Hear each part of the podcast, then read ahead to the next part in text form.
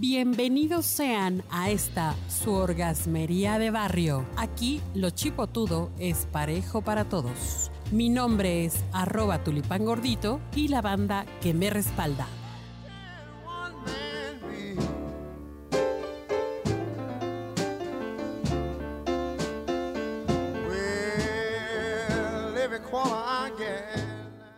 ¿Cómo están? A propósito de este maravilloso fondo musical, tenemos a nuestro Ray Charles. Ay, perdón por mi pronunciación de, de ¿cómo se llama esta mujer? Que triunfó, de, que triunfó en Hollywood. ¿De Spanglish? De Spanglish. ¿Cómo estás, Gladys? Gladys Corazón, ¿cómo te va?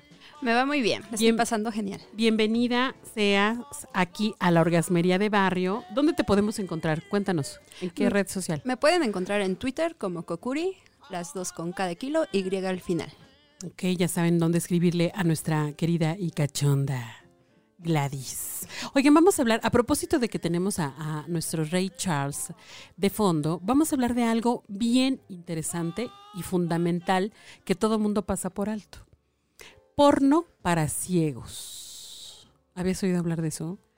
Wow, no. Bueno, pues a propósito de que alguien, una persona, una mujer con mucha visión que se llama Nina Lind, es una eh, artista sueca, artista visual sueca, eh, se dio cuenta de que en la biblioteca, una de las bibliotecas más importantes de- del mundo, que es la Biblioteca Nacional de Suecia, se dio cuenta que ahí no había ningún tipo de referencia erótica para, cuestión, para personas con discapacidad y menos para personas con discapacidad visual. Estamos hablando de que eh, eh, la era visual nos apabulla, ¿no? El, el porno está totalmente volcado a la explotación de las imágenes y unas imágenes totalmente distorsionadas. Pero ahora, ¿cómo haces porno para, para personas ciegas? Pero deja el porno. ¿Algún tipo de referencia erótica o de erotización para personas con, con discapacidad visual? Sí, es un tema muy importante e interesante, tomando en cuenta que son 285 millones de personas con esta discapacidad.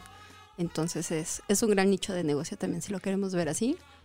Y sería basarse más en la cuestión vocal, ser muy descriptivos al momento de hacer porno para ciegos. Claro, claro, sí, por supuesto. Pero además, recuerden que, o sea, uno de los sentidos está, eh, digamos que atrofiado, ¿no?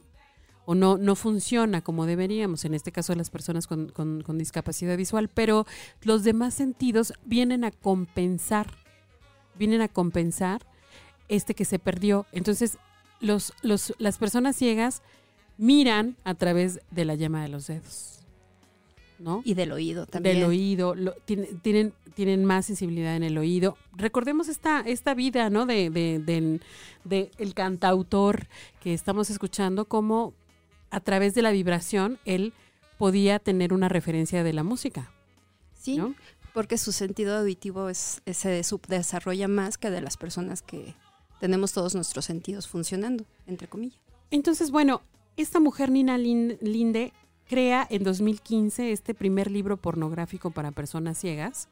Y después otra mujer, Lisa Murphy, creó otro, otro libro a través de, del relieve, en donde ya utiliza escenas eróticas, así, utilizando el relieve, utiliza ya falo, eh, Sería obviamente. como una película porno, pero en libro con relieve. Sí, exacto. Y él, a diferencia del de, del de Nina, que ella sí utiliza, por ejemplo, hay una descripción gráfica a través del sistema braille de escritura. Ok. Quizás ahorita me vino a la, me- a la mente porque no ha desaparecido las hotline. No, pues por supuesto que es importantísimo la, la voz, los sonidos, la evocación a, a estas este, experiencias, recrear la fantasía, ¿no? Exacto. O sea, ellos están totalmente sensibles y erotizados, igual que cualquier otra persona. Pero, pero muchísimo utilizan otros sentidos. Entonces, pues, consideremos esta posibilidad, ¿no? Porque además está, está al alcance de la mano una discapacidad visual, ¿eh? Aguas. Ojo,